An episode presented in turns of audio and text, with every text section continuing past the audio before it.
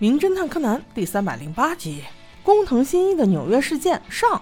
上集我们说到，小兰在那个中式餐馆里，忽然就给晕倒了，而且还发了高烧，被小横沟警官赶紧送到附近的医院去了。但是在昏迷间，他还意识到外面下着雨，就这样悄悄地进入了梦境。这梦做的还真是有连贯性，正好接着上一次做梦继续梦。那集叫做《工藤新一的最初的案件》。就是在去纽约的飞机上发生的一起案件。那这一集就是下了飞机，有希子接到他俩之后发生的事儿了。小兰清醒之后看到的第一眼就是自由女神像，坐在将来自己婆婆的超级跑车上，有些不知所措。不过有希子早就把小兰当做自己姑娘看了，所以也显得特别有爱。这第一站就是要到一个剧展上去，据说可以见到很多大明星的，而且他们约的时间是提前一个小时到，还可以到后台去看一看呢。在路上，有希子把车开得飞快。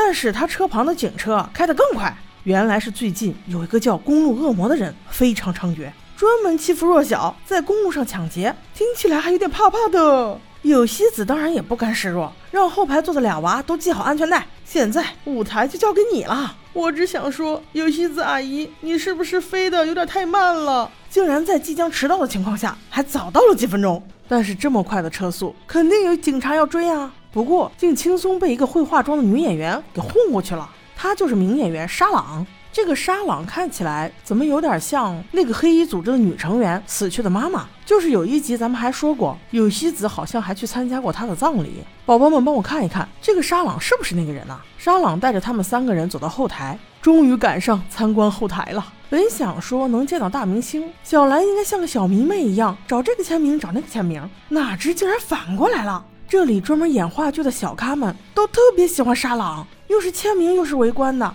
真是着实让小兰和新一炫了一把呀！大家都冷静之后，他们才发现，原来有希子也来了。工藤有希子在美国这边倒不是很出名，在这边比较出名的是工藤优作啊，所以大家都叫她男爵夫人。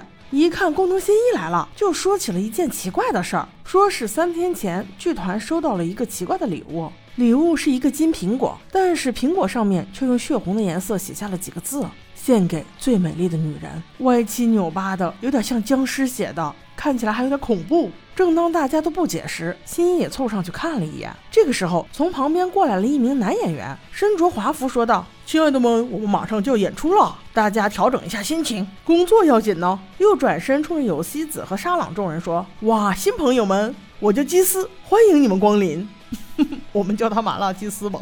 沙朗说：“离开场还有四十分钟，我们先参观一下吧。”于是便带着众人在后台走来走去，一边走一边介绍着各种道具。正说着，请大家抬头往上看，上面吊着的都是一般我们用不到的道具，有各种各样的华服和装饰。突然间，就只听“呲溜”一声，像是什么紧绷的绳子被割断的声音。随后一阵劲风袭来，对于习过武的小兰来说，这种感觉再熟悉不过了。就好像赛场上对手挥来的带风的拳头，眼看着一副沉重的盔甲就从高空直直的摔了下来，众人大惊，都纷纷的向两边逃去。只是有一个穿红裙子的女孩，好巧不巧，厚厚的裙子被一个钩子给勾住了，跑都跑不动。小兰眼看着不能袖手旁观呀，于是在这紧要万分之时，抽身回眸就是一扑，将红裙子女生远远扑开。缓过来之后，再定睛一看，刚才他俩站过的地方，已然被那具沉甸甸的盔甲。砸了个大洞啊！如若不是小兰反应机敏，那菜市场买点韭菜，直接都能包饺子了，